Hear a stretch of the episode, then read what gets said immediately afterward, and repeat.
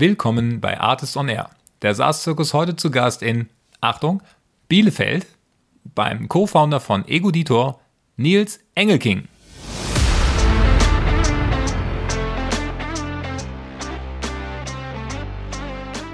Und viele, wir hatten halt viele Jahre dabei, wo wir einfach zu viel selber gemacht haben. Ja. Also sobald irgendwas Traction hat und irgendwie gut läuft, ähm, sollte man, glaube ich, schneller noch den Switch hinbekommen, Management-Team aufbauen und wirklich ähm, ja auch etwas andere Gehaltsklassen und so weiter zu bezahlen. Aber das war für uns einfach Neuland. Super sympathisches Gespräch mit Nils Engelking, den Co-Founder von Egoditor, der seine Firma in Bielefeld aus dem Studium gegründet hat, zusammen mit einem Co-Founder, dann bootstrapped hoch, hochgeschraubt hat auf 300.000 Kunden, 30 Millionen ARA und für eine mutmaßlich neunstellige Summe Ende letzten Jahres an Bitly in den USA geexitet hat. Wahnsinn. Nils erzählt mir im Podcast, wie er zum Gründertum gekommen ist oder warum er gegründet hat, wie die erste Firma, die sie, die sie versucht haben, nicht funktioniert hat, dann in, in QR-Codes geschiftet sind, warum QR-Codes überhaupt wichtig sind und wie man da ein Business draus macht, wie sie aus einem Agenturmodell in die äh, SaaS-Logik gegangen sind und inzwischen dann halt von 0 auf 300.000 Kunden in 190 Ländern einen globalen Champion aufgebaut haben. Hidden inzwischen nicht mehr, seitdem äh, Flex Capital als Private Equity Investor reingegangen ist und das Ganze dann Ende 2021 erfolgreich an Bitly geexitet hat, ist die Geschichte ein bisschen bekannter geworden. Wir nutzen alle QR-Codes. Hier ist die Story dahinter, wie man damit Geld verdienen kann, wie man eine unfassbar gute Firma damit aufbauen kann. Und natürlich auch äh, die Frage, was Nils jetzt macht nach dem Exit und wie es weitergeht. Das alles hört ihr im Podcast mit Nils Engelking und mit mir, Matthias Ernst.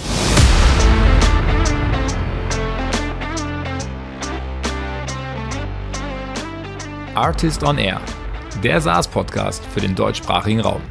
Wertvolle Tipps von erfolgreichen Gründern, Top-Investoren und führenden Industriepartnern, die euch bei der Skalierung eures Unternehmens schnell und unkompliziert weiterhelfen. Zusammengestellt von Janis Bandorski, Julius Göllner und Matthias Ernst. Bevor wir jetzt gleich losstarten mit dem Podcast-Interview, darf ich euch noch unseren neuen Partner GSL vorstellen. GSL steht für Global Sales Leaders und ist sicher spannend für alle, die wissen, wie schwierig es ist, eine richtig gute Sales Engine aufzubauen, insbesondere im Outbound-Vertrieb. Im Podcast werden wir gleich beim Nils hören, dass sie quasi von Inbound-Anfragen überschwemmt wurden und mit der Struktur kaum hinterhergekommen sind. Das ist nicht bei allen so, das wisst ihr sicherlich sehr gut. Unser Partner GSL hat das erkannt und hilft starken Tech- und SaaS-Firmen dabei, einen skalierbaren und vor allem datengetriebenen Outbound-Vertrieb aufzubauen. Also egal, ob ihr Startup, Scale-Up oder Mittelstand seid, GSL ist ein möglicher Partner für euch. Die Jungs äh, von GSL haben gerade Tendex übernommen und sind damit die einzige Firma im Dachraum, die über die Kanäle E-Mail, LinkedIn und Xing Kundenansprachen quasi automatisiert ansteuern können. Robert Borchert ist der Geschäftsführer. Den könnt ihr direkt ansprechen über LinkedIn. Die Kollegen haben über 150 Kunden bereits glücklich gemacht und dabei geholfen, über unterschiedliche Kanäle eine signifikante Anzahl an Neukunden zu gewinnen. Fragt den Robert, wie es läuft oder geht auf die Webseite gs-leaders.com slash artist. Das ist Gustav Siegfried-leaders.com slash artist mit AAA, aber das wisst ihr ja. Und jetzt gehen wir rein ins Interview. Viel Spaß.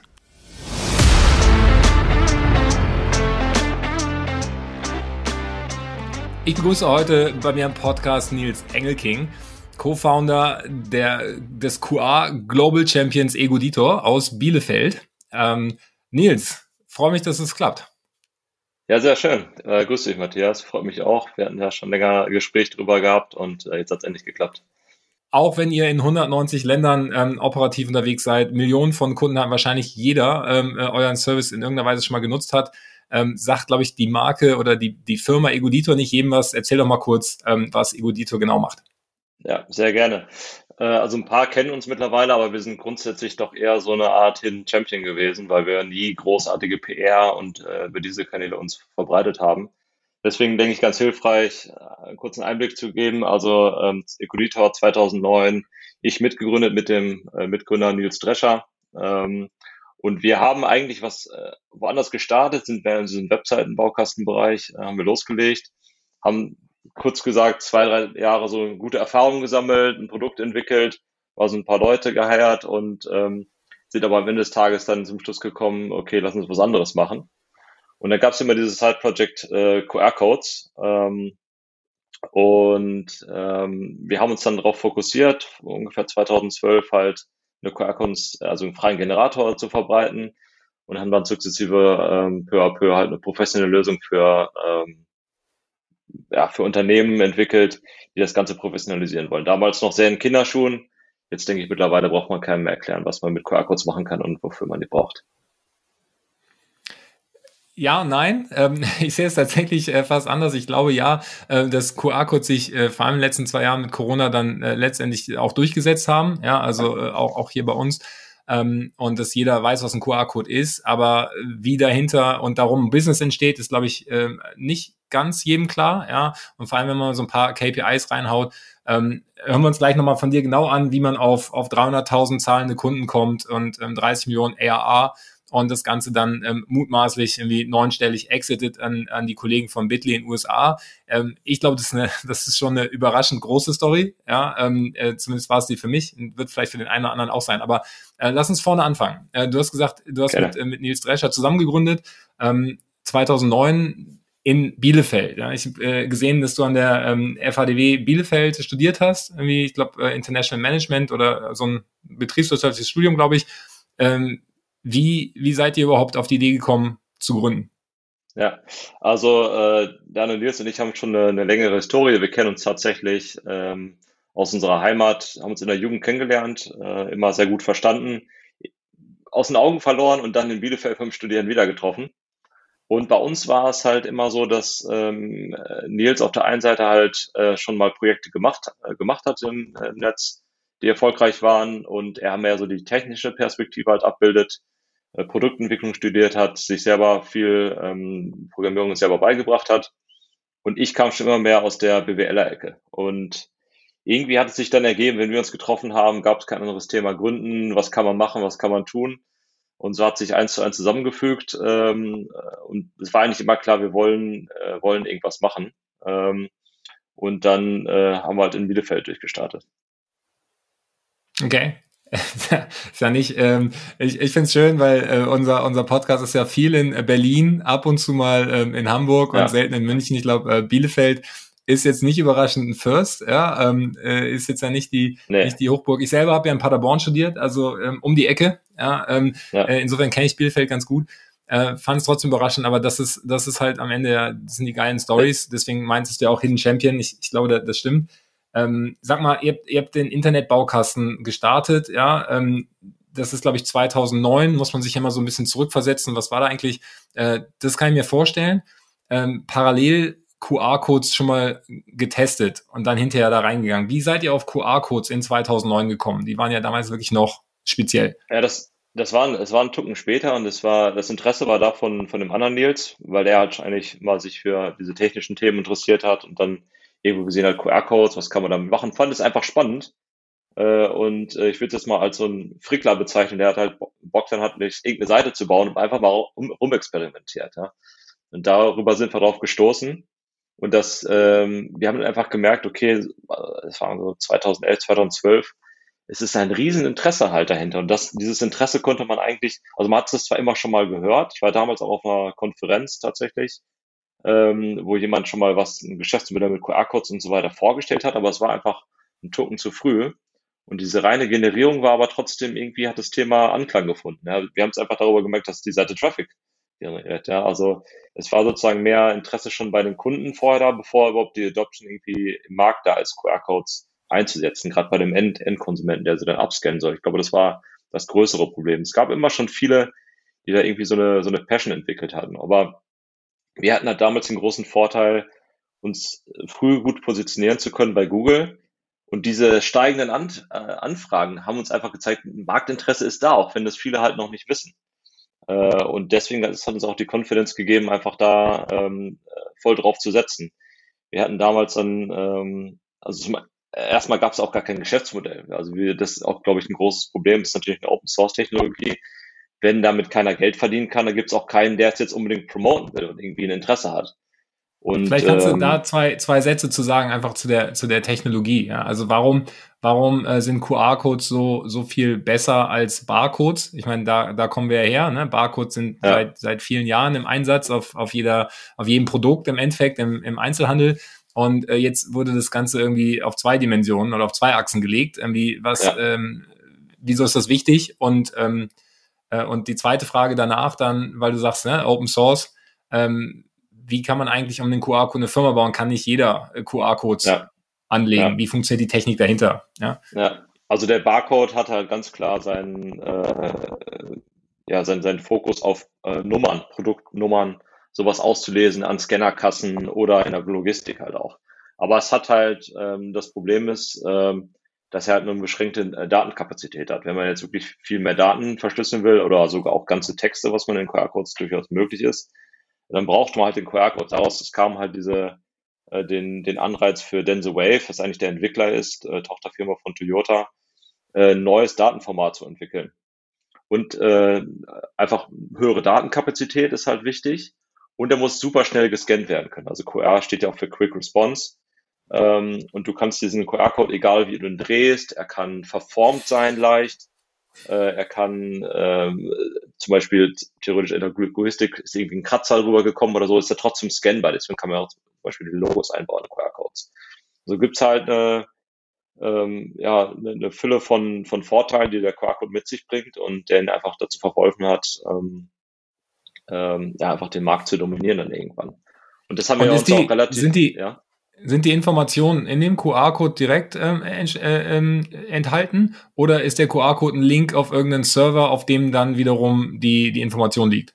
Die sind direkt enthalten. Das ist auch der große Vorteil. Also man muss dann ein bisschen umdenken, was man auch vielen Kunden einfach erklären muss. Ja, für, das, für viele wirkt das wie so eine gewisse Magic irgendwie. Da kann man was abscannen, jetzt bin ich auf einer Webseite oder habe irgendwelche Informationen.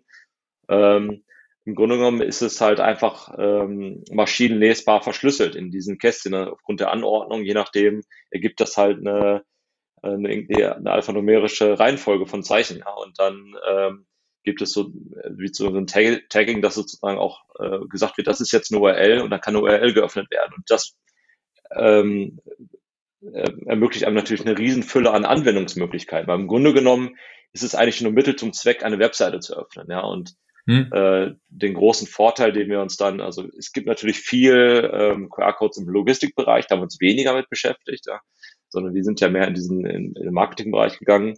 wenn man sich allein mal Deep Links anguckt, irgendwelche Marketing-Links, die sind ellenlang, äh, die willst du halt auch nicht in deinem Telefon eintippen. Das ist eine, eigentlich eine ganz super simple Geschichte, ja. Eigentlich ist es einfach nur eine, eine ist einfach praktischer an QR-Codes. Ist erstmal das visuelle Key-Element zu haben und dann einfach abscannen zu können und man kommt auf die Ziel-URL. Das war einfach der Riesenvorteil. Im Grunde genommen sind die Informationen dort direkt verschlüsselt, ähm, aber die URL ermöglicht einem halt jegliche Inhalte danach aufzurufen und damit flexibel zu arbeiten. Okay. Und ähm, das, okay, das hat, äh, das hat dann den, äh, den anderen Nils quasi fasziniert. Dann hat er gesagt, okay, dann baue ich jetzt mal so einen äh, Generator, damit äh, Leute das nutzen können. Jetzt ähm, sitzt da so ein Techie in Bielefeld, ja, und hat da irgendwie Spaß dran. Das verstehe ich noch. Ähm, aber inzwischen seid ihr irgendwie in, auch wahrscheinlich nicht, nicht zufällig in 190 Ländern gekommen, also eigentlich überall. Ähm, ich musste tatsächlich nochmal nachgucken. Ich glaube, inzwischen sind wir bei 193 bis 195 Ländern, also seid ihr quasi überall, ja. Ähm, aber ich kann mir vorstellen, dass die, dass die Nachfrage äh, nach QR-Codes im Zweifel in anderen Ländern auch nochmal eine ganz andere ist als in Deutschland. Habt ihr, habt ihr da Unterschiede gemerkt oder ähm, was, sind, was sind die stärksten Märkte, die ihr da, die ihr da habt? Ja, also ähm, wir haben das ganze Thema sehr schnell internationalisiert, weil der Vorteil für uns war natürlich, der QR-Code ist halt einfach geografisch unabhängig. Ja? Also ist ganz egal, wo, in welchem Land du bist, es ist immer der QR-Code, der funktioniert immer gleich. Ähm, und ähm, tatsächlich war, ist eigentlich Asien viel, viel stärker gewesen, oder ist eigentlich von der QR-Code Adoption her viel höher. China und Asien und so weiter, aber für uns, um in den Markt reinzukommen, viel, viel schwieriger. Da haben wir zwar auch Kunden ähm, und, und auch Traction, aber die, unsere Hauptmärkte sind tatsächlich die USA.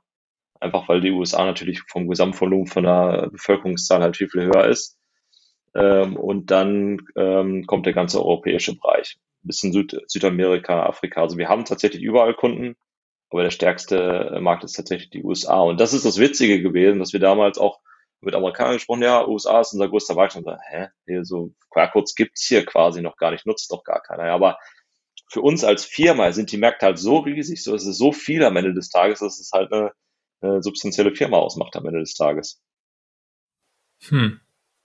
Ja, ich, ich erinnere mich nur daran, ähm, ich weiß nicht mehr genau, welches Jahr es war, 2015 oder 2016 war ich mal in, in Südafrika und da ähm, ist mir aufgefallen, dass du da halt überall per QR-Code ähm, auf so Märkten zahlen konntest. Ja, da hat quasi mhm. jeder Händler hat halt, ne, die haben, die haben eine andere Payment-Systeme gehabt, aber die haben halt keine, keine Point of Sales teuren Tech-Lösungen gehabt, wo du dann halt irgendwie dein, dein Handy dran halten konntest, sondern die hatten einfach einen QR-Code äh, auf Pappe gedruckt und den hingestellt und wenn du es eingescannt hast, konntest du einen Betrag eingeben und dann wird er dem, dem Händler gut geschrieben sozusagen. Ja. Ähm, das war eine super schlanke Lösung und deswegen habe ich gedacht so, okay, ja, vielleicht Vielleicht ähm, gibt es dann auch noch an, andere Anwendungen als die, die wir jetzt hier kennen, irgendwie digitales Menü im Restaurant, irgendwie per QR-Code einscannen oder halt äh, Corona-App. Das, das haben wir, glaube ich, jetzt hier in Deutschland äh, verstanden.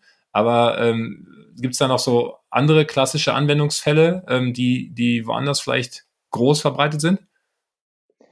Ähm, also in den Märkten, die wir unterwegs sind, äh, also es unterscheidet sich schon äh, nach den unterschiedlichen Märkten, aber es sind eigentlich die für uns von den Kunden her, also das, was wir auch sehen können. Ja, wir können nicht unbedingt das alles sehen, was auf der auf der Website jetzt an QR-Codes passiert. Ja, ähm, ist es halt eine, eine riesen Hülle und Fülle an, an Anwendungsmöglichkeiten.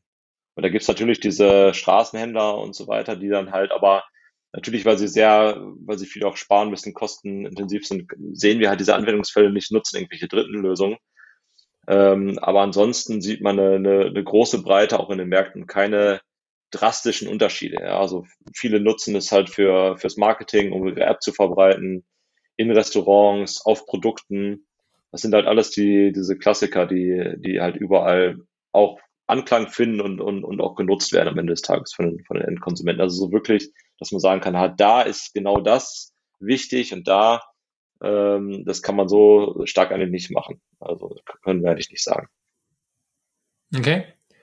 Dann, dann sag uns doch nochmal, irgendwie in, ähm, in den Anfangsphasen oder Anfangstagen hast du gesagt, hattet ihr kein Geschäftsmodell, sondern habt erstmal nur einen QR-Code-Generator äh, ähm, Landingpage quasi gebaut, habe gesehen, da ist Traffic drauf. So, wie, ja. wie seid ihr aus dem initialen Interesse dann äh, weitergegangen und, und habt ein Geschäftsmodell draus gemacht? Was waren eure ersten 20 Kunden und wie habt ihr die gewonnen?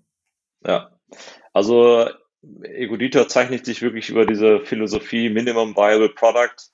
Ähm, ist wirklich eine, eine Textbook Case Study, würde ich sagen, weil wir haben dieses kostenlose Produkt genommen, du kannst dir die QR-Codes erstellen und haben dann gesagt, okay, lass uns doch einfach mal einen Preis draufschreiben und wir bieten jetzt diese Dateien äh, in höherer Druckqualität ähm, für, für, für Geld an. Ja? Und haben dann tatsächlich auf dem, auf dem bestehenden Generator schon Traffic drauf ist. Wir wussten natürlich genau, ist im Grunde nur eine Werbefläche für uns gewesen. Und haben dann halt ein 50-Euro-Paket angeboten für ähm, ein Paket von, ich glaube halt äh, PNG, PDF, äh, JPEG, hochauflösende Dateien, die wir dann per E-Mail zuschicken. Und tatsächlich haben okay, wir das. Äh, ihr, ihr habt den, den QR-Code in klein angezeigt, ja, aber wenn ich den jetzt irgendwie auf ein, auf ein Plakat drucken will und in meinen Café hängen oder äh, an die Bushaltestelle, dann, dann brauche ich dafür eine Vektorgrafik oder so und die habt ihr dann halt gegen Geld zugeschickt. Genau, genau. Mhm. genau. Das war ja. halt so ein super einfaches Modell. Und wir haben halt am ersten Tag, weil wir ja schon, die Ladentheke war quasi schon offen, weil wir schon so viel Traffic hatten, direkt Anfragen bekommen. Und die haben die erste Anfrage gespeichert, die war tatsächlich von, von Yamaha. Äh, und das war für uns so ein, und danach hatten wir halt super schnell viele, viele Anfragen, weil wir den Traffic schon hatten. Ähm, und das war für uns so ein Schlüsselerlebnis, wo wir erstmal verstanden haben, auf dieser, auf dieser Webseite sind hauptsächlich und halt viele, viele und auch große Firmen unterwegs. Aber gerade die schon, weil da tummeln sich immer wieder Leute, die halt neue Sachen ausprobieren wollen, verschiedenen Märkten unterwegs sind und dann halt sich sowas bestellen und generieren wollen. Ja. Und so hat das Ganze angefangen. Es ist dann halt relativ schnell, ähm, konnte das hochskalieren. Wir haben dann neben diesen ganz einfachen Schwarz-Weiß-Codes, haben wir dann designte Codes angeboten. Und man kann sich sozusagen diese, ähm, man kann die QR-Codes so generieren, dass sie, dass bis zu 30 Prozent der Fläche halt zerstört werden können. Und dadurch kannst du zum Beispiel ein Logo einbinden. Also kannst mhm. verschiedene Farben, also kannst du sozusagen Branding QR-Code, was dann auch immer noch mal so ein Alleinstellungsmerkmal war und zu der Zeit halt quasi nirgendwo verfügbar. Und zum Anfang konnten wir diese QR-Codes, die man doch relativ schnell erstellen kann, wenn man das automatisiert in irgendwelchen Photoshop-Programmen oder so, äh, für 190 Euro verkaufen können. Und das war halt so ein, ja, super. Äh, wir hatten viele Anfragen davon, schicken die Dateien raus per E-Mail, Anfragenmanagement. Da brauchten dann schon so ein kleines Team, haben ein CRM gebaut, Rechnungen stellen, rausschicken und so weiter. Es war, äh, war wirklich genau, die sehr, sehr spannende Zeit. Wäre jetzt, wäre jetzt genau meine nächste Frage, weil das, das stellt man sich ja so vor, okay, 190 Euro Rechnung, ja, ist verstanden. Also äh, die, die, die Rohmarge ist super, weil du ja. hast eigentlich kaum Kosten, ja. Ähm, und eine, eine Grafik als E-Mail verschicken, das ist, das ist mega, das ist kein Versand, du hast keine Retouren, alles, alles gut. Aber ähm, es ist natürlich irre kleinteilig, ja, von den, von dem Einzel, Einzelkauf.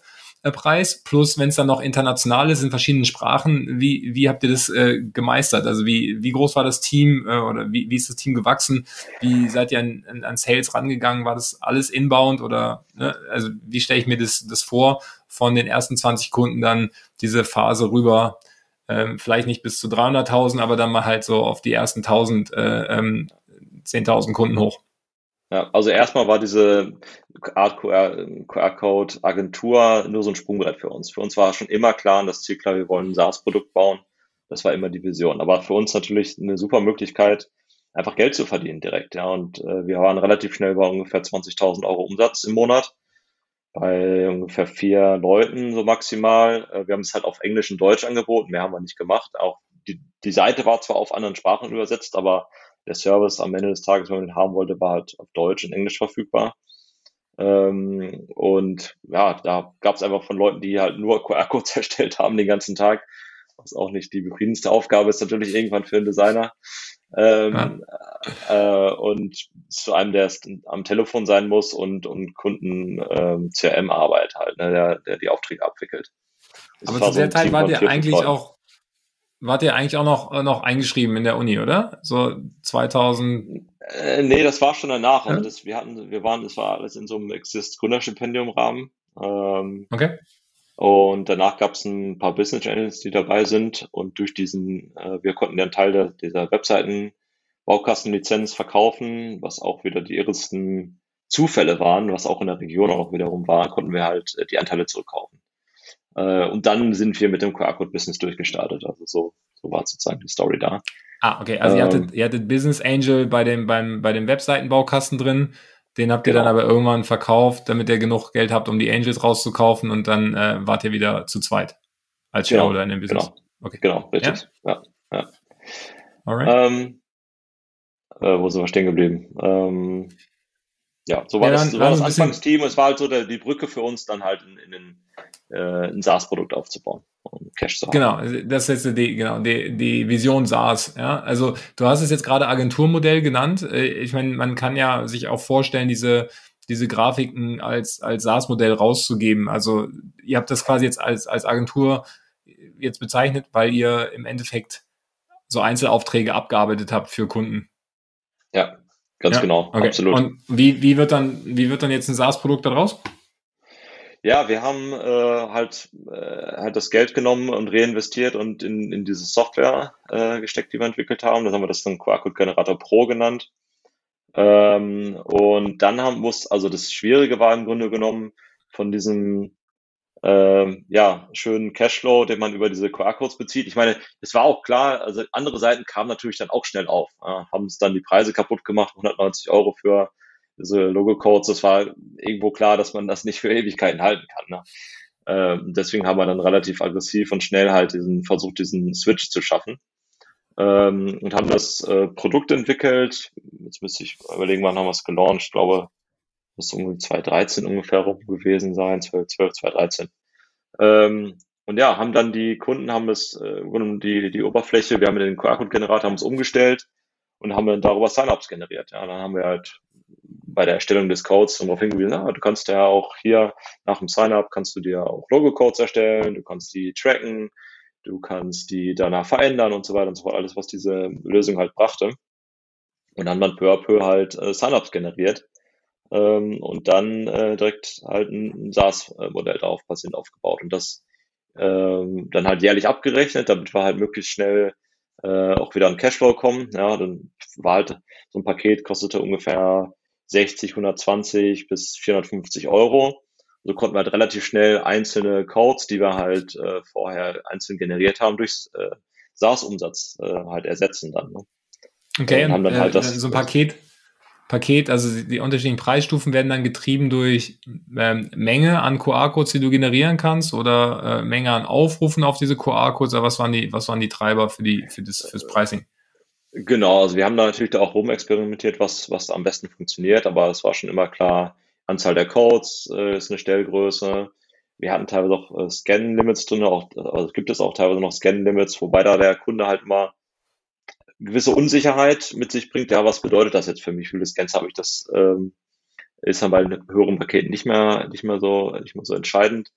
Anzahl an Nutzer, Funktionalitäten werden eingeschränkt. Eigentlich, eigentlich so der ganze Baukosten drumherum, was man halt in diesen Standardpreisen und Plänen halt sieht. Haben uns da auch stark orientiert an, was man so nehmen kann im, im Baukastenbereich. Von den Preisen her haben wir die groß, großartig rumexperimentiert. Ich glaube, bis Flex eingestiegen ist, das war das erste und einzige Pricing, was wir hier gemacht haben. Und dann sind wir da halt mehr eingestiegen, haben, haben, Sachen ausprobiert mit Flex zusammen. Okay. Ähm, jetzt, jetzt hört sich 60, 120 ähm, Euro Jahres ähm, ähm, Aborate nicht so hoch an im Vergleich zu einmal ein, ein äh, ja, PNG für 190 Euro zu verkaufen. Äh, wahrscheinlich ja. können die Leute ja dann das ganze Jahr damit dann halt, also wenn ich jetzt ein Restaurantbesitzer bin, ähm, weiß ich gar nicht, ob ich, ähm, ob ich mehr als einen QR-Code für meine Karte brauche. Also selbst wenn die Karte mhm. sich ändert, dann ändere ich sie ja sozusagen auf der, auf der Webseite, die ich ja über den QR-Code auf, aufrufe. Das heißt, der, der, die URL muss sich ja im Zweifel gar nicht ändern. Also eigentlich kann ich den QR-Code das ganze Jahr benutzen, aber im Zweifel mache ich es halt vielleicht viermal im Jahr oder, oder achtmal im Jahr. Dann, äh, dann brauche ich halt jetzt nicht achtmal 190 Euro auszugeben, sondern gebe ich jetzt einmal 60 Euro aus. Ähm, warum so günstig? Ähm, ja, im Grunde genommen, wenn man jetzt zu viel Geld nehmen würde bei diesem Bereich, dann würde man vielleicht auch ein paar Kunden bekommen können, aber für uns war halt wichtig, so eine ja, gewisse Dominanzstrategie zu fahren. Ja, einfach möglichst wenig Geld erstmal nehmen zu müssen, wenn man davon, wenn wir davon klarkommen von, und halt Cashflow haben und Cashflow positiv sind, dann ist es das Beste für uns, günstige Preise zu haben und uns im, im Markt zu verbreiten. Ähm, und weil dann keiner ankommt und uns, uns unterbieten kann. Es war schon immer klar, dass es ein sehr, sehr krasses Massengeschäft ist. Also wir hatten wirklich super viele Anmeldungen oder haben immer noch super viele Anmeldungen bis zu 15.000, 20.000 halt am Tag äh, weltweit, die sich halt für so eine für so eine Dienstleistung anmelden. Wenn man dann nochmal guckt, wie, äh, und das ist nur ein, ein, kleiner Prozentsatz davon, von denen, die sich auf der Seite tummeln und kostenlose QR-Codes erstellen. Und deswegen war eigentlich immer klar, hier ist ein absolutes Massengeschäft da, wo man halt hintenrum natürlich mehr abzählen kann, versucht halt natürlich größere Kunden dann irgendwie in 450 Euro Pakete bekommen, was immer noch kein Riesenbetrag ist und noch weit, weit von irgendwelchen Enterprise Sales oder irgendwas entfernt ist. Aber mhm. ähm, das hat sich eigentlich als sehr, sehr erfolgreich herausgestellt. Aber es war halt sehr, sehr massen, massenhaft und alles, alles auf Massen, Massenabwicklung ausgelegt, das Ganze. Äh, das ganze Produkt und die ja, ganze Abwicklung. Da gehen, gehen, gehen ja zwei Gedanken auf. Also erstmal, ne, dieses Massenthema äh, komme ich gleich noch so, aber einfach nochmal kurz zu den Kunden. Was, äh, was ist dann euer ähm, Ideal Customer Profile? Also was für, was stelle ich mir an, an den Kunden vor, wenn es keine Enterprise Sales sind, das wirklich alles Kleinstkunden oder sind es auch dann aus größeren Unternehmen einzelne Leute, die dann einen QR-Code fürs Unternehmen kaufen? Ja. Also das ist wirklich auch eine unglaubliche ja, Bandbreite an Kunden, die wir, die wir haben. Also von äh, ja, selbstständigen Einzelleuten, dem klassischen Handwerker, bis hin zu, ich glaube, wir haben alle außer der chinesischen Fortune 500 Unternehmen halt äh, auf der Plattform. Und äh, das generiert sich einfach daraus, also gerade wie du es eben schon gesagt hast, bei den großen Unternehmen sind es halt einzelne Abteilungen, einzelne Leute, die sich mit äh, kleinen Budgets, das war auch noch ein Vorteil, wenn du ein kleines, äh, niedriges Pricing hast, können die Leute das auch selber einkaufen.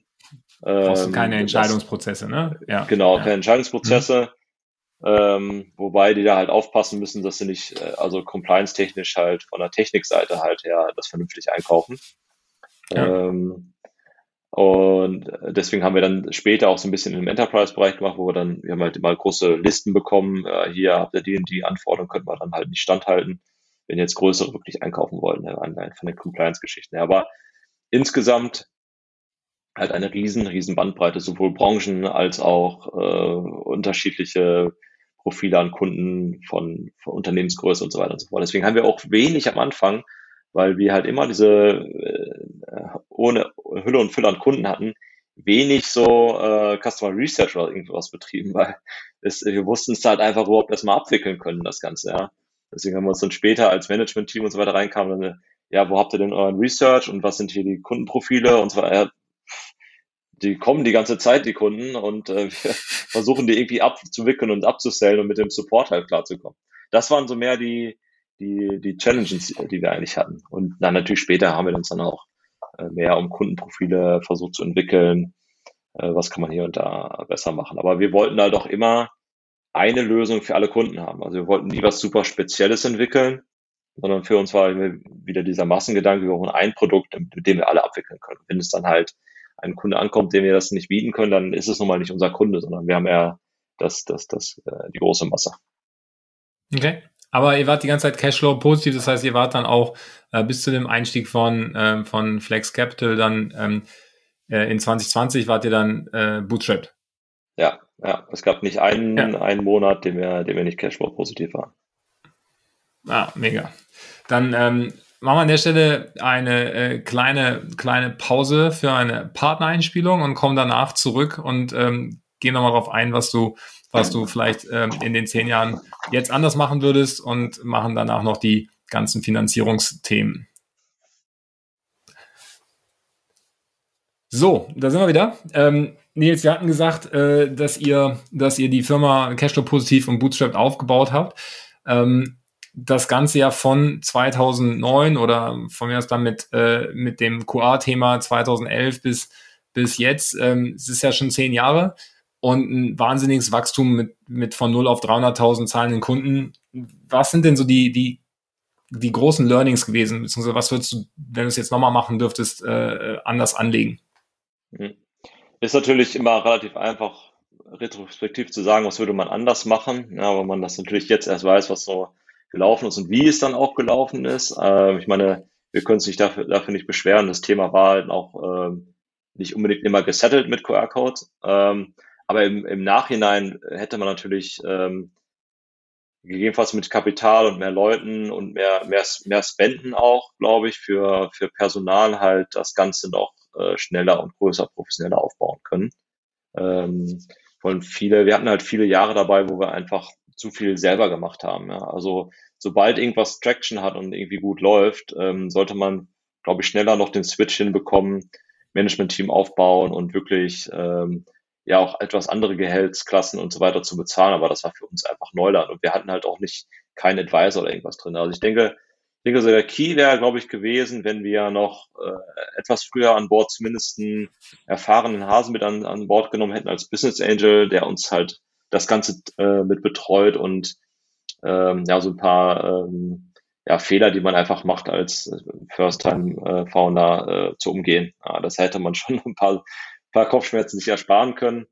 Aber nichtsdestotrotz haben wir es durchgezogen und äh, sind happy damit, wie es gelaufen ist, kann man nicht anders sagen. Ist ja auch, ist ja auch irgendwie nie irgendwie als Kritik gemeint, aber gerade wenn man, ja. wenn man aus so einer äh, aus so einer wilden Zeit kommt, ja, wo, wo du ja selber sagst, dass die Anfragen einfach so krass reinkommen, ähm, dann, dann ist man im, im Day-to-Day -Day im operativen Business ja auch einfach unter Wasser. Und wenn man dann ein ja. paar Jahre später nochmal in Ruhe drüber nachdenkt, dann fallen einem immer andere Sachen ein. Aber genau daraus können ja andere Gründer ein bisschen lernen und dafür, dafür hören wir uns die Geschichten Absolut. ja auch an und machen den Podcast. Ne? Deswegen ist ja. es eher so, ähm, wenn jetzt ein, ein, junger Gründer irgendwie mit 26 aus der Uni anfängt, so was würdest du dem mitgehen? Habe ich jetzt verstanden. Ja. Ähm, äh, mach erstmal dein Ding, aber wenn du merkst, dass es richtig Fahrt aufnimmt, dann, äh, dann hol dir frühzeitig zumindest äh, irgendwo ein bisschen Erfahrung entweder ins ja. Team oder in eine Advisory-Rolle. Ja, Auf jeden okay. Fall. Also Bootstrappen grundsätzlich ist auch echt eine tolle Geschichte und wenn man das schafft, ist es wirklich mega, man hat diese Unabhängigkeit. Ähm, aber man muss halt, sollte das auf jeden Fall hinterfragen, ist es, ist es der richtige Weg ähm, und passt das, passt das halt für die Firma äh, und sich halt nicht, äh, nicht zu verschließen, halt noch Leute mit aufzunehmen oder ähm, ja, irgendwie sich zumindest äh, Talent mit an Bord zu holen. Das sollte man auf jeden Fall trotzdem tun. möglichst ja. früh. Ich glaube, das ist, das ist die, die, die, die typische, die typische Zwiespalt. Wenn du ein großes äh, Funding hast, dann ähm, ist es irgendwie, fühlt sich leichter an, äh, teure Leute einzustellen. Wenn du halt ja. jeden Monat irgendwie Geld verdienen musst, um zu überleben, ähm, dann sind die hohen Gehälter oft erstmal eine Hürde, weil man ja da steht und irgendwie gar nicht so genau weiß, wie viel Impact hat die Person jetzt. Ne? Ähm, und vor allem wann, ja, kommt es sofort oder nicht. Ähm, kenne das, kenn das Gefühl. Ähm, aber Okay, nehmen wir, nehmen wir mal so mit als, als Learning. Ihr habt dann ähm, einfach sukzessive ganz ordentlich das, äh, das Ganze aufgebaut und ausgebaut, ja, über, über viele Jahre und dann trotzdem 2020 dann den, die Entscheidung getroffen, einen, einen Private Equity ähm, Investor reinzunehmen mit, mit Flex Capital. Den Christoph Jost hatte ich hier auch im Podcast. Ähm, und äh, haben wir über euren Case nicht so gesprochen, aber sag doch mal, dieser Moment, wo man sagt, ich verkaufe jetzt mehr als 50 Prozent von meinen, von meinen Anteilen, von meiner Firma und damit ja auch die maßgeblich halt die Entscheidungsgewalt über die Firma äh, an jemand anders. Ähm, wie kam es dazu und äh, wie hat sich das angefühlt? Ja, also ähm, den Podcast habe ich natürlich gehört mit, mit Christoph. Ähm, und also im Grunde, es gab halt eine Phase einfach im Unternehmen, wo wir auf der einen Seite halt gemerkt haben, okay, das wird jetzt so groß, ähm, wir kommen jetzt an 20, 30, 30 Leute ran ungefähr.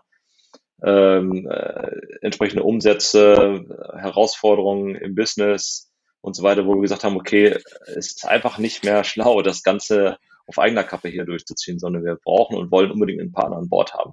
Einen, der schon mal Dinge gesehen hat, uns mit Leuten zusammenbringen kann. Im Grunde, um einfach nochmal einen Gegenspieler zu haben, der halt die Dinge hinterfragt, die wir tun und was können wir was können wir machen, weil wir halt diese Opportunity, die, die da vor uns liegt, halt immer noch klar gesehen haben. Ja, und auf der anderen Seite äh, kann, konnte man sich halt zusammenzählen, okay, wir haben die und die Umsätze.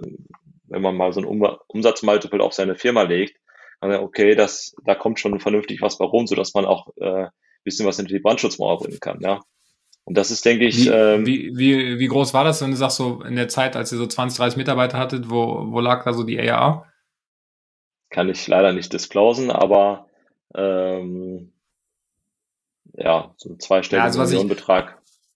Was ich, was ich ja gelesen habe, ist, dass ihr, dass ihr am Ende bei, bei 30 Millionen ARA wart, ähm, als ihr an Bitly verkauft habt und ähm, nach, nach dem Reinkommen von, von Flex nochmal 250 Prozent gewachsen seid. Also äh, deswegen ähm, im, im Umsatz ne, kann man sich ja dann runterrechnen. Aber ja, okay lassen wir mal zwei Stellen im Monat, ist ja mit 20 bis 30 Mitarbeitern ähm, für, ein, für ein Software-SaaS-Produkt auch ganz angenehm, dann von den, von den Margen. Genau, äh, genau. Und deswegen ja. war irgendwie für uns, für uns so ein, so ein, so ein Punkt da, wo wir gesagt haben, okay, das ist jetzt ein, ist ein guter Zeitpunkt, vor allem für uns auf der äh, Gründerseite was, was mitgenommen zu haben von dem Business. Ja. Äh, um was hinter die Brandschutzmauer zu bringen und halt weiterhin aber natürlich jemand an Bord zu bringen, wir weiterhin die Opportunity durchziehen können. Und da war es einfach ein super Match. Ähm, also haben, haben uns dann erstmal auf den Weg gemacht, ja, mit einem M&A-Berater und haben uns ähm, halt professionellen ähm, Prozess gemacht, äh, viele Leute kennengelernt, sind am Ende des Tages bei Flex gelandet, weil die genau dieses, das anbieten. Ja, und denke, da ist auch eine, eine riesen, riesen Chance einfach da für die Gründer, ähm, ja, sozusagen beides, das Beste von beiden Welten halt mitzunehmen. Ja, und da ja, aber ihr seid, nichts dafür. Ihr seid, ja ihr seid losgegangen. Also der, der, der Anstoß kam von euch, ihr seid sozusagen losgegangen, habt euch einen M&A-Berater genau. genommen und gesagt, okay, wir gucken mal, was für Opportunities jetzt für, für uns als Gründer da sind. Ähm, und äh, Flex ist dann dabei rausgekommen. Die sind jetzt nicht, es ist jetzt nicht Flex auf euch zugekommen. Genau, richtig. Wir haben uns aktiv ja, okay. auf den Weg gemacht und gesagt, äh, wir haben hier eine, eine, coole Story. Der M&A-Berater war auch Feuer und Flamme auf das Projekt, weil er entsprechend die Zahlen gesehen hat und äh, gesagt, okay, dann ja. pushen wir jetzt das Projekt und ähm, sind dabei Flex gelandet, genau, richtig. Okay. Und jetzt so aus meiner eigenen Gründerperspektive ähm, ist ja so ein bisschen Investoren reinnehmen, um, um Geld aufzunehmen, ist ja ein Thema. Ne? Wenn man dann irgendwie 15 oder selbst sogar unter 25,1 äh, Prozent abgibt, so dass man erstmal noch ähm, keine Vetorechte abgibt. Ja, ähm, das ist, glaube ich, so ja. der eine Teil. Ab 25 Prozent, wenn dann niemand so Entscheidungen blocken kann, finde ich, wird es schon spannender. Und irgendwie ab 50 Prozent ja. ist natürlich dann nochmal noch mal ein ganz, ganz anderes Ding. Äh, ich glaube, wir, Janis und ich damals haben immer gesagt, so, okay, wenn wir, wenn wir über 50 Prozent abgeben, dann können wir auch direkt 100 abgeben. Weil wer weiß, was, ähm, was mit den restlichen Shares dann passiert, ob wir die dann äh, jemals loswerden oder nicht. Ähm, wie, wie war dein Gedanke dazu? Ich, ich glaube, also, also Flex hat ja gesagt, dass sie über 50 nehmen immer. Ich weiß nicht, wie viel sie in eurem Fall jetzt genau genommen haben, aber ähm, anscheinend ja nicht, äh, nicht 100 und über 50 ja. irgendwo dazwischen. Das reicht ja, ja für die Frage. Genau, das kann man, denke ich, ganz, das kann man ganz klar sagen. Es sind über 50 Prozent eingestiegen. Und äh, es muss halt irgendwie auch, ähm, also es ist ein gewisser Zwischenschritt. Also wir hatten da nie ein großes Bedenken oder ein Problem mit, wenn, wenn wir sagen, die Leute, man kann damit auf die, auf die Klappe fallen, ja, das kann passieren, aber wir haben uns das genau angeschaut, den Prozess, da war eine gewisse Chemie äh, zwischen den beiden Parteien irgendwie da, wo wir gesagt haben, okay, wir glauben bei der Vision und wollen das vorantreiben. Und am Ende des Tages, ja, man weiß es nie, aber es ist, hat so funktioniert, dass wir, dass es einfach sehr, sehr gut eine gewisse Chemie eigentlich da ist und wir das einfach vorantreiben wollten. Und es, glaube ich, für keinen wirklich Sinn macht, äh, irgendwelche Dinge zu blockieren oder irgendwas. Ähm, es mhm. war natürlich auch so, dass wir, wenn man, das glaube ich der Vorteil bei so einem profitablen, bootstrappten Business, was gut funktioniert, auch ein gewisses Standing dann halt auch beim Investor da hat und gesagt, okay, die haben das jetzt seit Ewigkeiten aufgebaut. Ähm, also Flex schätze ich auf jeden Fall sein und es war auch so dass sie uns auch vertraut haben, ja, bei gewissen Entscheidungen und was kann man hier und was kann man da machen. Und wir auf, auf der anderen Seite halt auch offen waren, äh, was können wir noch besser machen und was wollen wir besser machen. Wir haben uns ja aktiv dafür entschieden, ja. Also das ist ja nicht ja. aus irgendeiner Not oder so entstanden. Und das glaube ich nochmal eine ganz andere Situation gewesen, wo dann einfach eine direkte Partnerschaft entsteht. Und wenn man jetzt jemanden finanziert und äh, ich glaube, wenn man jemanden finanziert und weiß, hey, wenn ich jetzt die nächste Runde nicht in, äh, bringe, dann, dann seid ihr hops. Ja, dann habe ich auch so einen gewissen Druckmittel auf der anderen Seite. Ja, und hier war halt für Flex äh, extrem wichtig natürlich, uns da äh, zu pushen, äh, dass das Business weiter äh, vorantreibt. Deswegen war, glaube ich, direkt eine äh, sofortige Partnerschaft da. Und das ja, ist die, vielleicht die Interessen waren ganz gute Line, ne? Ja. ja, die waren mega gute Line, ganz genau. Ja. ja. Okay. Und, und ähm, das gemeinsame Ziel war dann halt einfach, äh, einfach weiter, weiter zu wachsen, wie das, äh, oder das Team zu professionalisieren oder noch ja. weitere Länder aufzumachen. Womit seid ihr gestartet? Mit welcher Idee? Genau, also wir, ähm, also das Business ähm, hatte schon immer einen Anteil äh, an churnenden Kunden, also ähm, keine, keine exzellente Churn Rate. Das hat äh, Flex auch gesehen, das haben wir entsprechend adressiert, aber haben auch äh, aufgezeigt und konnten aufzeigen, hey, hier und da sind einfach Stellhebel, wo man noch investieren muss, im Payment-Bereich zum Beispiel, Abwicklung und so weiter, wo wir allein relativ einfache Churn-Hebel haben, neben dem Produkt. Also Churn war ein großer Fokus dann, den wir auch signifikant haben runtertreiben können zusammen. Und on top halt weitere Online-Marketing-Kanäle zu erschließen, Budgets hochzufahren und so weiter und so fort. Also es ist eigentlich auf, auf voller Bandbreite bis hin zur Management-Ebene reinziehen, weil wir eigentlich ja, zwei an Köpfe der Firma waren, die irgendwie sie haben viel zu viel, ähm, viel zu viele verschiedene Themen bearbeitet haben. Und das haben wir dann äh, zusammen vorangetrieben. Ja. Und das war auch vielleicht dann, äh, man muss ja dazu sagen, Flex ist eingestiegen ähm, und danach kam Corona. Ja. Also wir saßen dann da im März irgendwie da und äh, oh, was passiert denn jetzt? Und das war auch, glaube ich, eine ganz gute Phase, wenn man dann einen erfahrenen, ruhigen Investor hat. Der sagt erstmal, ja, erstmal also du bist äh, natürlich aufgeschrocken und sagst, was passiert mit dem Business? Jetzt gehen die Zahlen gerade runter. Und Flex, äh, und wir standen dann da und sagen, äh, erstmal ist nicht viel passiert, lass uns erstmal einfach weitermachen, ja. Und dann gucken wir mal, was ist. Und ich glaube, es sind auch so Phasen, ähm, die natürlich relativ extrem für die Unternehmer gewesen sind, wo es uns auch geholfen hat, einfach einen starken Partner an Bord zu haben. Auf der einen Seite, man, weiß nie, was passiert. Wir haben natürlich schon einen Teil erlöst. Das gibt ein bisschen Sicherheit und, und, und Lockerheit einfach, wenn man da mit dem Business, was man 13 Jahre aufgebaut hat, 12 Jahre, und da ist, kommt ein irgendein Event, für den du nichts kannst, der dir jetzt vielleicht das ganze Ding zerstört, da war es halt natürlich viel besser, äh, was hinter die Brandschutz mal gebracht zu haben.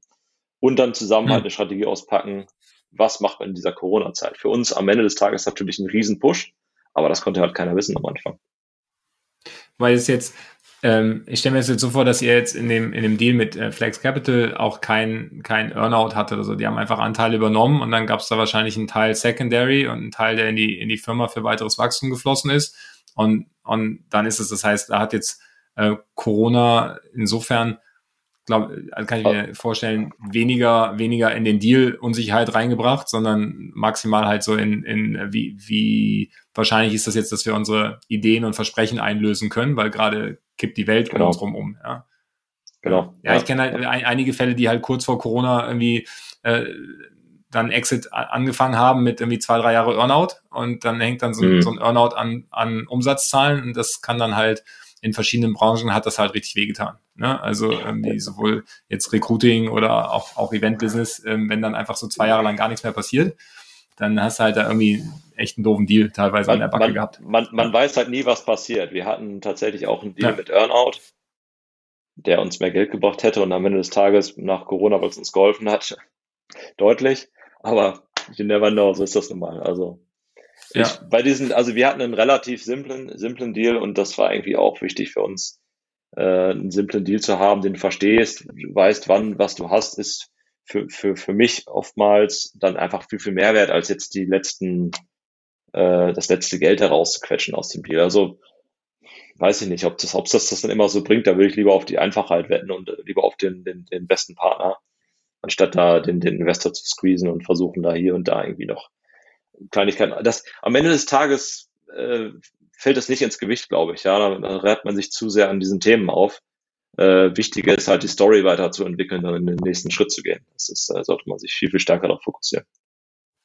Ja, sehr, sehr gutes Stichwort. Der nächste Schritt ist ja dann, ähm, dass ihr, dass ihr sozusagen relativ schnell eigentlich Ende 2021 dann ähm, die gesamte Firma verkauft hat an Bitly aus den USA. Äh, Firma, die man kennt, weil sie URL-Verkürzungslinks, glaube ich, damit sind die groß geworden. Und ja. ähm, wie, wie, ist der, wie ist der Deal zustande gekommen? Also wir haben dann, also ganz klar, äh, Corona war natürlich für uns ein, ein riesen äh, Brandbeschleuniger und hat äh, das ganze QR-Code-Thema nochmal auf ein anderes Level gehoben, sodass wir die Ziele, was wir uns so in vier, fünf Jahren gesteckt haben, halt nach knapp zwei Jahren halt erreicht oder übertroffen haben. Ähm, und neben den Stellhebeln, die wir halt gesetzt haben. Also klar, das kam, da kam als vieles, vieles zusammen. Und dann haben wir gesagt, okay, jetzt ist eigentlich eine, ein gutes Timing, äh, eine gute Phase, ähm, jetzt nach dem nächsten schon Ausschau, zu halten. Und haben dann wieder wirklich einen, äh, ja, über M&A-Berater professionellen Prozess gemacht, haben dann Bitly kennengelernt. Bitly kannte uns schon länger, wir kannten Bitly natürlich schon länger, haben da immer schon mal drauf geschielt, weil das waren, sind einfach zwei Businesses, die wirklich eigentlich im Background genau das Gleiche tun, ja, sehr, sehr ähnlich sind, weil sie eine Shortwell, wir haben im, im Grunde genommen auch eine, eine Shortwell, die wir dann in einen, fokussiert mehr in einen QR-Code verwandeln, die hatten auch schon einen Teil QR-Code. Und so, wir haben uns, als wir uns die ersten Gespräche hatten, war es eigentlich relativ schnell klar. Wir brauchen uns hier nicht großartig erklären, was wir machen, wie das Business funktioniert. Wir hatten andere Ansätze, das war interessant, weil Bitly mehr auf den Enterprise-Bereich geht äh, und wir mehr auf dem SMB-Bereich unterwegs sind.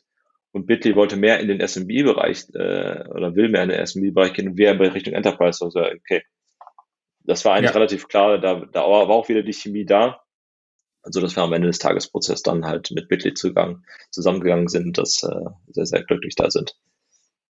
Ja, es, ähm, hatte ich auch den Eindruck, wenn ich so ein bisschen in der Recherche jetzt geguckt habe, steht, glaube ich, bei, bei Bitly auf der Pressemitteilung, dass sie nach dem Zusammenschluss quasi jetzt bei 325.000 Kunden sind. Und wenn ihr vorher 300.000 hattet, dann hatten sie wahrscheinlich da ähm, äh, deutlich weniger als ihr, aber wenn es Enterprise ist, dann wahrscheinlich größere. Ne? Und ähm, ja. ja, und äh, dann habt ihr jetzt halt die, die kleineren oder da die, die SMWs dazu gebracht. Das, das ergibt ja Sinn, das hört sich ja nach einer total sinnvollen Synergie an. Und ähm, Stand heute, äh, bist du nach wie vor happy mit dem Deal oder äh, würdest du ja, was anderes machen?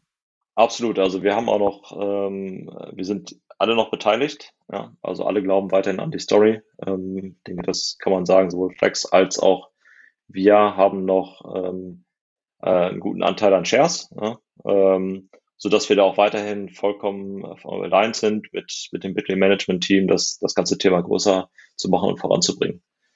Heißt jetzt, ähm, ihr, habt quasi eure Shares von Egoditor verkauft und dann aber teilweise ähm, gegen Cash und teilweise gegen Shares von Bitly, sodass ihr jetzt Anteilseigner von Bitly seid. Genau, es gab da halt einen, einen Anteilstausch dann, dann noch ja. dabei. Ne? Ja, genau. genau. Ja. Und. Ähm, denke, das ist auch, auch ein Thema, was, was total Sinn macht für viele, ja. Es ja vorhin, hast du es ja gesagt, wenn man direkt 100 Prozent verkaufen. Wenn ich an die Story glaube, warum, warum behalte ich nicht noch einen Teil der Anteile und versuche diese Upside zu nehmen, ja? Du musst ja erstmal irgendwas Vernünftiges finden, wo du investieren willst und investieren kannst. Und wenn du dann noch zum Teil dabei bist, ist es super, jeden Fall und hilft, ja, hilft auch, hilft auch im Verkaufsprozess, ja, dass ich da Offenheit zu sagen, hey, ja, ich behalte auch noch gerne was, aber hier und da gibt es halt Gründe dafür, muss man natürlich immer erklären, warum, warum wir jetzt gerade einen Teil der Firma verkaufen. Ja, Kommt ja auch ein bisschen auf deine Rolle an, wie, ähm, wie bist du jetzt ähm, zukünftig involviert? Genau, also wir, ähm, das war eigentlich vorher schon, schon abgeklärt. Wir sind ähm, aus der Geschäftsführerrolle raus, sowohl ich äh, als auch der andere Nils. Ähm, hab, es gibt jetzt ein Bitly Europe, also Eruditor gibt es auch nicht mehr, heißt jetzt Bitly Europe, gibt es einen Bitly Europe Geschäftsführer, aus dem, der aus dem bestehenden äh, Team hochgegangen ist, vorher CFO war. Ähm, und wir haben jetzt äh, bis Ende des Jahres eine Advisory-Rolle, ähm, bringen die Teams zusammen, äh, verschmelzen die Firma, äh, was, was eine Menge, Menge Aufgaben da sind, Menge Opportunities auch da sind, halt die Geschäftsmodelle zu vereinen. Ähm, und ja, zum Ende des Jahres werden, werden wir dann ausscheiden. Ähm, Dan und Nils ist noch mit im Board. Ähm, wird da vielleicht noch äh, länger im Board sein, das, das weiß ich nicht genau. Äh, aber für uns gibt's dann halt äh, die Möglichkeit, halt neue Dinge zu tun, äh, sich zu neu zu orientieren und äh, ja, was Neues zu starten vielleicht. Ja, das wäre wär auch meine letzte inhaltliche Frage. Ähm, so nach, äh, nach dem Exit ist ja, ist ja immer vor der Gründung oder, oder vor der Post-Exit-Blues-Phase. Ja, es ist ja, ähm, weiß jeder, der hier äh, im Podcast zuhört und, und eine, eine Firma schmeißt, so eine Firma nimmt einen relativ stark in Anspruch. Ähm, das ist ein großes, großes Loch, was da gerissen wird, wenn man dann, dann rausgeht, ähm, das ja erstmal wieder gefüllt werden muss. Ja, also entweder ja. mit ähm, mit nicht beruflichen Themen oder halt mit neuen beruflichen Themen. Hast du konkrete Pläne, wie es bei dir weitergehen soll?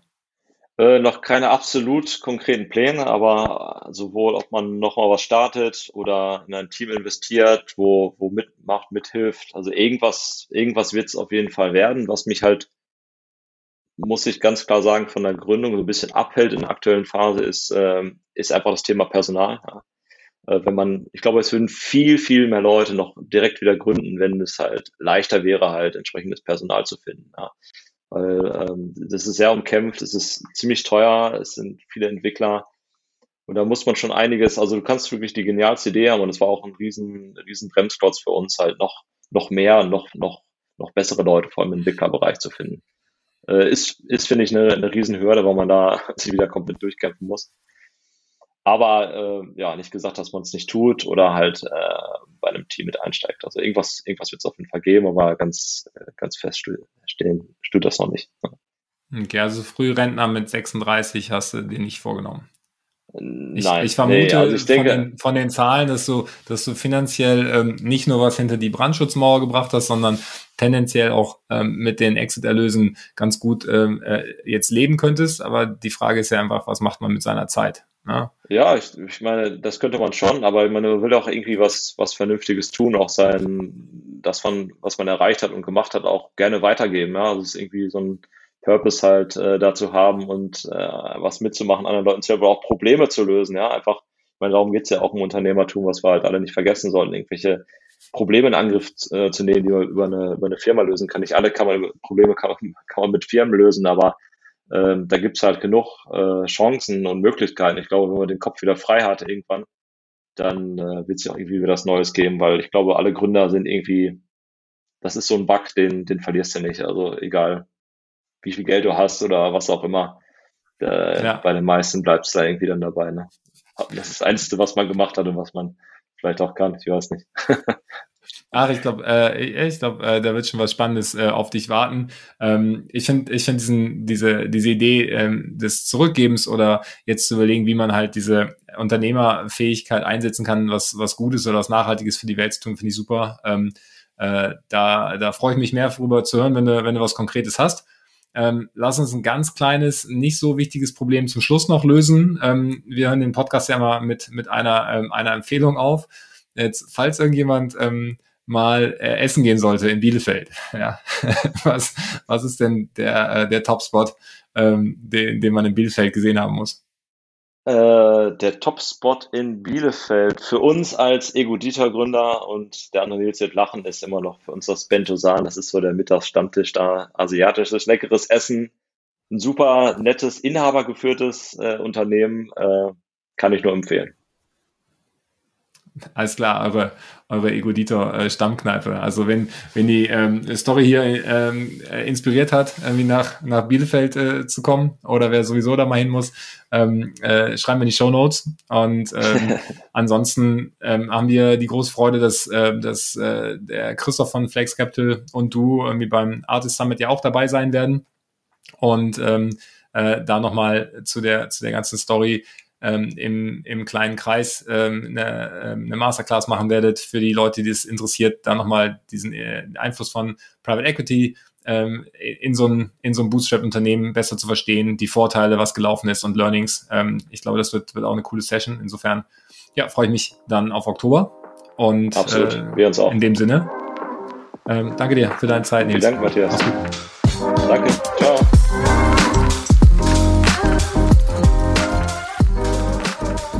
Das war auch schon wieder der Podcast mit dem Nils.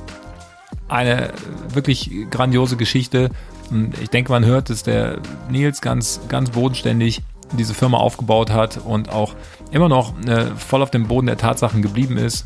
Ich habe Nils persönlich das erste Mal kennengelernt hier in äh, unserer äh, Peloton-Gruppe. Wir, wir haben alle so eine Berliner Unternehmergruppe, mit der wir regelmäßig zusammen uns koordinieren und mal ein bisschen in die Pedale treten. Auf einmal ist da der Nils in der Gruppe aufgetaucht und äh, ich mich gefragt, was macht jetzt hier jemand aus Bielefeld? Ähm, die, die Intro kam äh, über den Christoph Joost von, von Flex Capital. Und ähm, da der Nils irgendwie gerne Rennrad fährt, äh, hat er dann da ein bisschen ähm, in, in unserer Truppe da das Niveau erhöht ähm, auf dem Fahrrad. Und äh, so kam der Kontakt zustande. Darüber habe ich die Geschichte von Ego Dieter kennengelernt und ähm, finde sie unfassbar cool und freue mich total, das heute hier in den Podcast ähm, bringen zu können. Wenn es euch auch gefallen hat, dann äh, freuen wir uns über eine Bewertung oder Feedback an podcast.artist.net. Und ansonsten sehen wir uns alle, vor allem auch den, den Nils und den Christoph, dann am 6. Oktober beim Artist Summit. Und ich wünsche euch hiermit viel Spaß und eine produktive Woche. Danke euch.